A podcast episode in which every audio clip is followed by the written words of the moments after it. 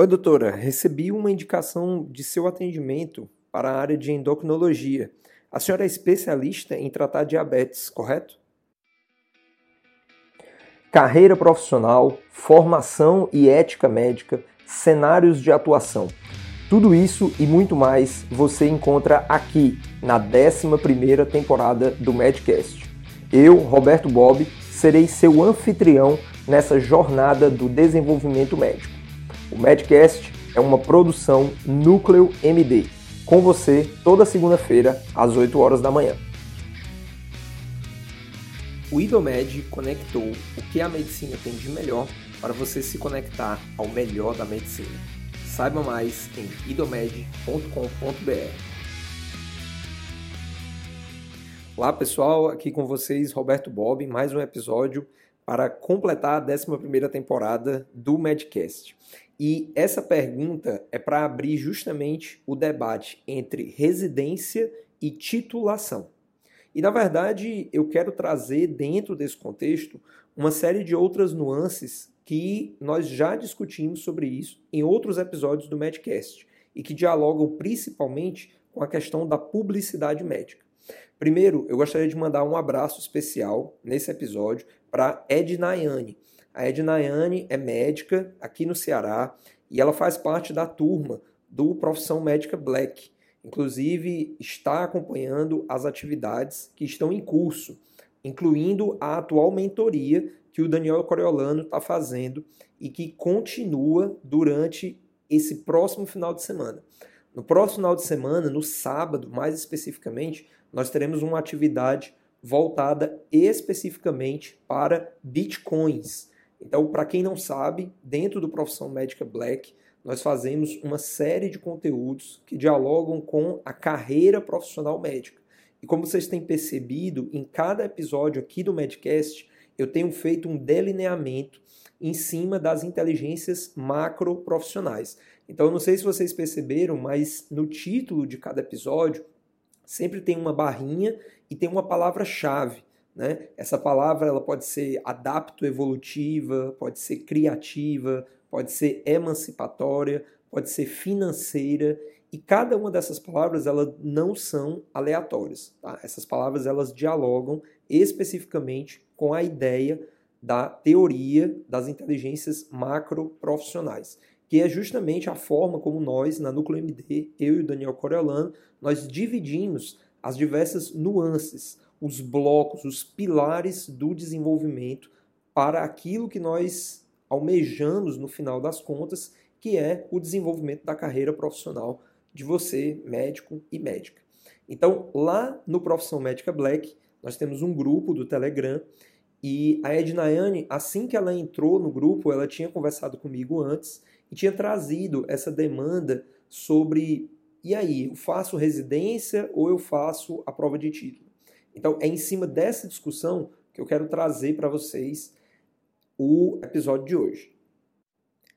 A pergunta que abre o episódio, ela na verdade traz um questionamento que eu acredito ser muito comum, principalmente para é, muitos colegas que ainda não têm uma especialidade médica.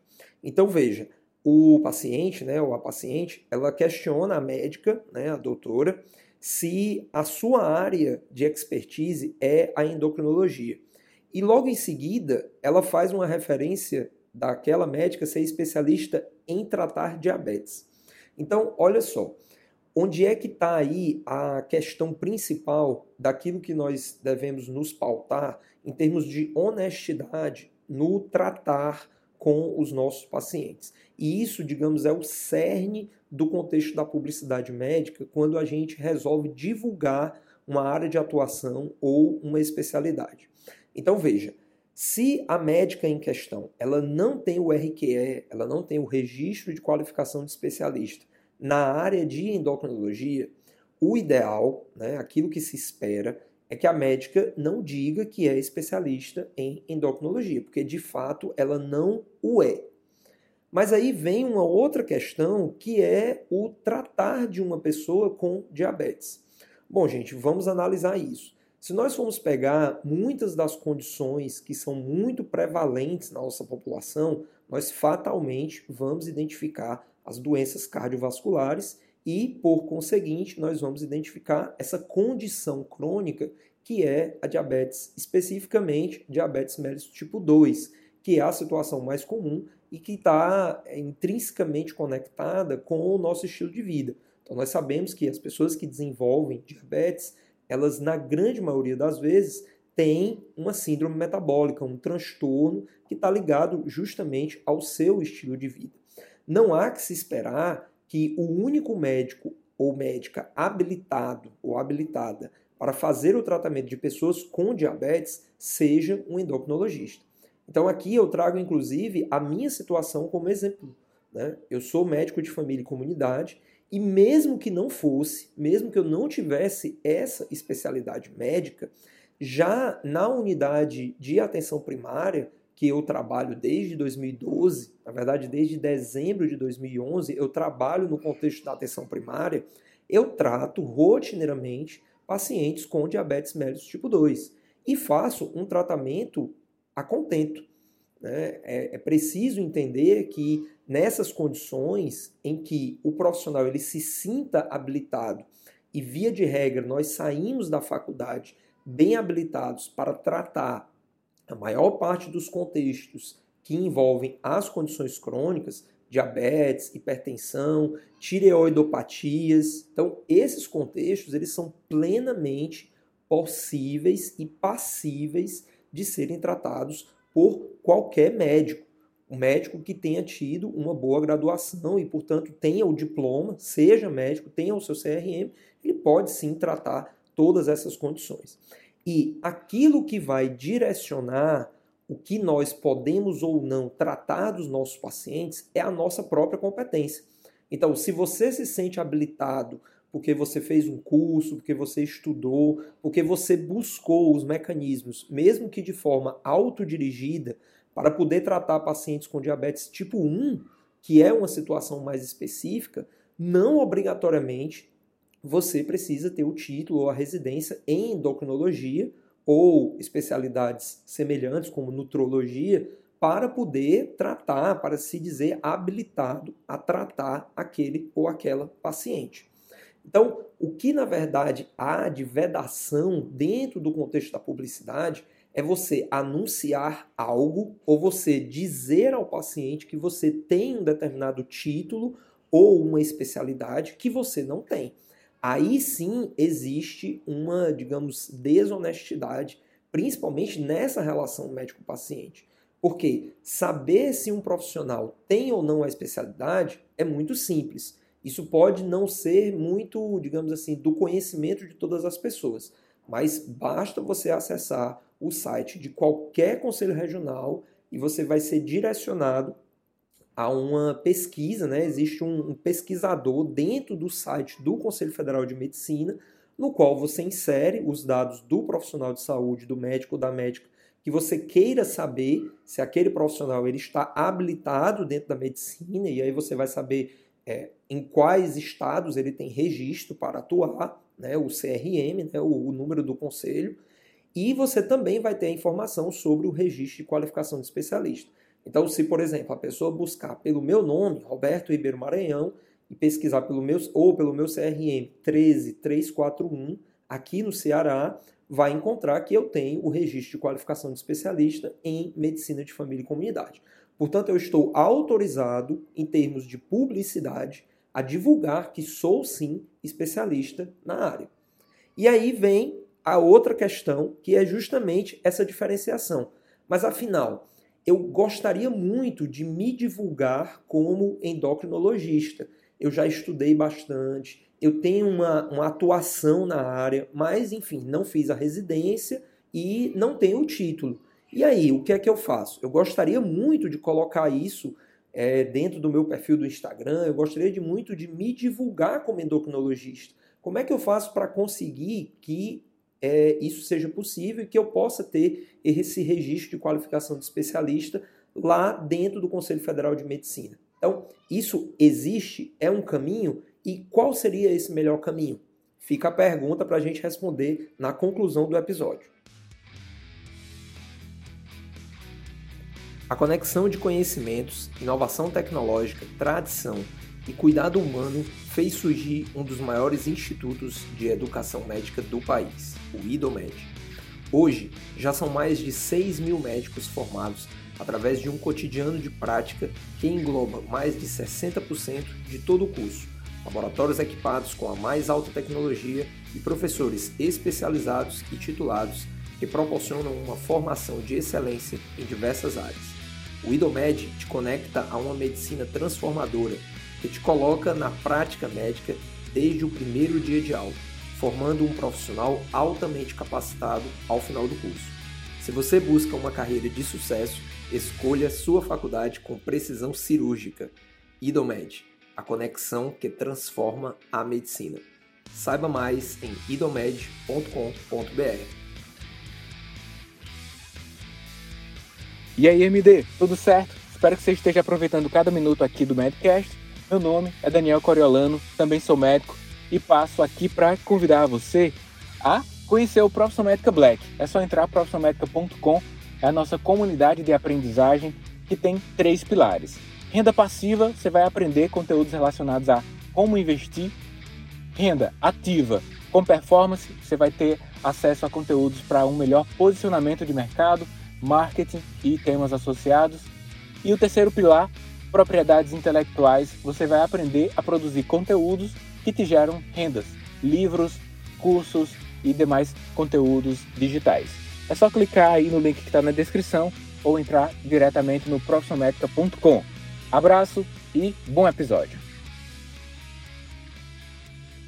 Então, gente, óbvio que o caminho ele existe. E o caminho ele se dá de duas formas ou através de uma residência médica, ou através da prova de título da sociedade de especialidade que você tem o interesse de ser especialista e se divulgar especialista. Mas então, qual caminho você deve seguir? Bom, sempre se diz que a residência é o padrão ouro. E essa ideia do padrão ouro é justamente porque você poderá vivenciar nos anos de residência a experiência de dividir essa atuação com especialistas renomados. A maioria docentes, professores, preceptores, supervisores de programas de residência que, via de regra, são grandes referências, estudam e atuam dentro de um contexto de ensino, portanto, devem ter ali uma grande expertise para compartilhar. Então, óbvio que a ideia da residência ela é muito mais chamativa dentro de um contexto de habilitação. Contudo, para aquela pessoa que já tem um caminho, digamos que a pessoa já tem aí 5, 6 anos de formado, formada, e já atua, faz os seus estudos, é, faz cursos, inclusive das próprias sociedades, participa dos congressos, está muito antenado sobre tudo aquilo de mais novo e de que mais dialoga com as evidências científicas para trazer o melhor para os seus pacientes, a gente não pode dizer que essa pessoa está atrás, de quem fez uma residência. Essa habilitação, principalmente dentro do contexto clínico, porque aí a questão das cirurgias, né, das especialidades cirúrgicas, elas têm uma nuance muito mais complexa, porque envolve aí também uma questão de habilidade prática, de você ter ali a experiência de fazer, de proceder às cirurgias nos pacientes. Então, isso aí realmente é, foge um pouco dessa comparação que eu estou fazendo aqui. Por isso, inclusive, que eu peguei o exemplo da endocrinologia e poderia pegar outros, como cardiologia, a própria medicina de família e comunidade, geriatria. Então, essas especialidades que são essencialmente clínicas, elas abrem uma margem maior para que você possa pleitear junto à sociedade de especialidade o seu título. E aí, para fazer isso, não é tão complicado. Basicamente, no site da Associação Médica Brasileira, você vai encontrar as diversas provas de título que acontecem ao longo dos anos. Então, através desse portal, você consegue ver os editais para essas provas. E aí, o que é que você precisa estar atento? Você precisa, no caso da endocrinologia, você precisa buscar, né, junto à Sociedade Brasileira de Endocrinologia e Metabologia, né, a SBEM, ver como é que é esse edital e quais são os pré-requisitos. Toda especialidade médica ela exige pré-requisitos.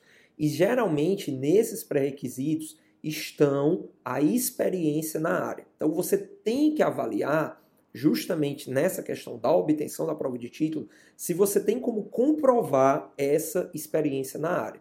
Porque veja, é muito simples, digamos assim, para mim, que sou médico de família e comunidade, mas se não fosse, se eu não tivesse essa especialidade, né, no caso eu fiz a residência e fiz a prova de título, eu fiz as duas coisas, mas é, mesmo que eu não tivesse, eu tenho um, um, muitos anos, né, eu estou atuando na atenção primária, que, digamos assim, é a base da atuação da medicina de família, seja ela dentro do contexto privado ou dentro do contexto público. Então, eu tenho essa atuação há muitos anos.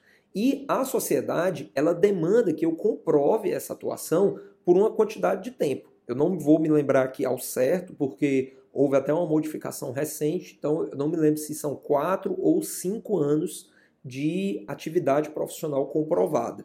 Então, uma vez que você tenha essa comprovação, e aí, claro, vai variar de acordo com cada especialidade, você pode pleitear fazer essa prova de título. Muitas das vezes existem outros pré-requisitos que vão também contribuir. Na verdade, não são pré-requisitos, são, são questões anexas, né? são, são situações adicionais que vão, digamos assim, facilitar a obtenção do título. Então, as próprias sociedades, algumas das vezes, elas promovem pós-graduações. Então, elas chancelam essas pós-graduações e uma vez que você tenha é, feito essas pós-graduações, isso conta como uma pontuação para que você seja avaliado de forma positiva ao final desse trâmite da obtenção do título. E para toda a especialidade médica é feita uma prova. Você tem que se submeter a um teste Geralmente esse teste é, é um teste de múltipla escolha, né? ele não envolve é, uma atividade prática, ele não envolve um, uma estação como um OSCE ou um mini-CX, né? para quem está aí familiarizado com os termos, né? mas são termos que é, é, é, dizem respeito a, a, formas de avaliação em que você é, verifica também essa habilidade prática do, do candidato ou da candidata mas é, é, isso não é comum. Assim, eu confesso para vocês que desconheço uma prova de título que tenha essas etapas práticas. Né? É, todas que eu conheço, elas se pautam por uma, por uma avaliação teórica.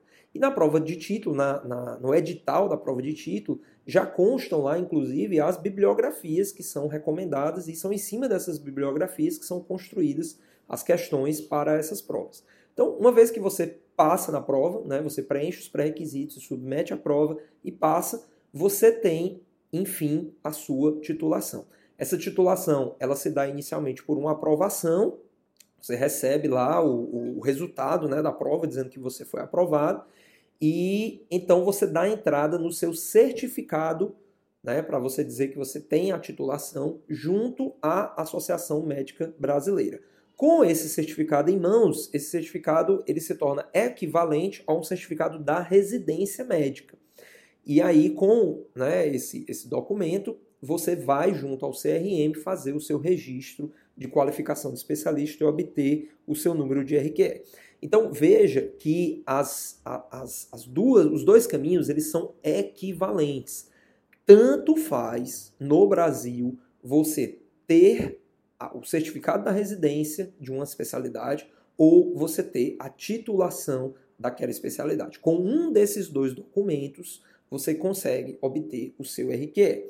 Ah, Bob, você falou que fez a residência e fez a prova de título. É, o meu contexto foi um pouco peculiar, porque na verdade, é, assim que eu terminei a residência, é, eu tive um problema com relação à questão do TCC, porque havia um trâmite que, que haveria a necessidade de eu publicar um artigo numa revista e naquela ocasião eu não consegui fazer essa publicação, a revista não aceitou, eu tive que buscar outras revistas para aquele perfil de publicação que eu estava é, querendo fazer e essa publicação ela só veio depois, né? então eu só consegui obter o meu certificado de residência algum tempo depois. Como havia a possibilidade de eu fazer a prova de título de maneira a obter o certificado né, da titulação mais rápido, porque eu realmente queria logo é, ter o meu RQE em Medicina de Família e Comunidade, então eu terminei fazendo a prova de título, obtive o certificado da titulação, fiz o registro do RQE e depois eu consegui é, obter o meu diploma da residência. Então, na verdade, foi uma peculiaridade, mas via de regra, se você tem um, você não precisa ter o outro, tá bom? E uma vez que você tem o seu RQE, pronto. Aí, finalmente, você vai poder sim fazer uso né, dessa, dessa nomenclatura. Então, no caso em questão, né, a doutora que foi questionada, uma vez que ela tenha né, a, o seu RQE em endocrinologia e metabologia, ela pode agora poder sim responder positivamente à questão. Né? Sim, eu sou endocrinologista, é a minha área de expertise, e sim, eu trato pacientes com diabetes. Mas lembrando, pessoal, que, como eu falei no começo, não é essencial né, para que você diga que trata uma determinada condição. Né? Então, se a pessoa, você trata pessoas com hipertensão, você trata pacientes acamados, você cuida de pessoas que têm feridas em membros inferiores, sim, eu posso prestar sim esse tipo de serviço se eu me sinto habilitado em executar estas ações. A existência do RQE da especialidade, ela lhe serve muito mais como um respaldo. Porque veja, e aí só para concluir aqui o episódio, se digamos, né, um colega mal intencionado começa a divulgar né, que faz um determinado tipo de tratamento e algum paciente, esse colega ele não é especialista, ele não tem nenhuma especialidade médica, ele não tem nenhum RQE registrado e, é, porventura, algum desses pacientes é, alega ter sofrido um dano né, em decorrência de uma atuação mal feita daquele profissional. Então, esse profissional, dentro daquela área em que ele atuou, o fato dele não ter uma especialidade médica naquela área específica que ele fez aquela atuação, eu não vou citar exemplos aqui para não para não complicar né, mais a, a, o contexto né, que eu estou exemplificando, porque não é, na verdade, o foco aqui do Medcast, mas é um, uma ressalva que eu preciso deixar aqui ao final. Então, se essa pessoa não tem um registro de qualificação de especialidade, isso pesa contra este profissional, uma vez que é, isso vai ser levado sim em consideração no que tange a habilidade, né, a habilitação daquele profissional para poder prestar um cuidado especializado dentro daquele contexto daquele paciente. Obviamente que o exemplo ele não serve para questões prevalentes, que sim, os médicos, mesmo recém-formados, podem perfeitamente é, se considerarem habilitados para executar os tratamentos. Tá bom, pessoal? Então, espero que tenham gostado e se gostarem, se gostaram, né, é, faz questão que busquem as nossas mídias né, de comunicação, façam comentários, né? E não se esqueçam, se você está escutando esse episódio por alguma outra plataforma, nós estamos direcionando, nós estamos dando preferência para que todos escutem pelo Spotify. E ó, pessoal, apesar de lá na abertura tá dizendo que nós estamos a partir das 8 da manhã, lembrando que os episódios estão saindo mais cedo, né? A partir das 7 horas da manhã. Eu não mudei essa informação lá no início, porque na verdade essa entrada é uma entrada gravada que é para marcar a temporada. Né? Então, para não haver essa quebra né, daquele, daquela entrada padrão, né, daquele clássico ali para marcar a 11 primeira temporada, eu preferi deixar isso, mas lá na descrição eu já coloquei esse adendo, tá bom? Que nós estamos saindo mais cedo aqui no lançamento do episódio. Então, pessoal, é isso. Um abraço e até a próxima semana. O Medcast segue no ar desde 2016 através da Núcleo MD, com conteúdos voltados a médicos, médicas e estudantes de medicina do Brasil e do mundo. Para contribuições, fale conosco através de nossos contatos no Instagram disponíveis na descrição do episódio ou deixe nos comentários. Para parcerias, envie e-mail para contato@nucleomd.com.br. Muito obrigado por estar conosco e compartilhe este e outros episódios com seus colegas. A gente se encontra na próxima semana. Até mais!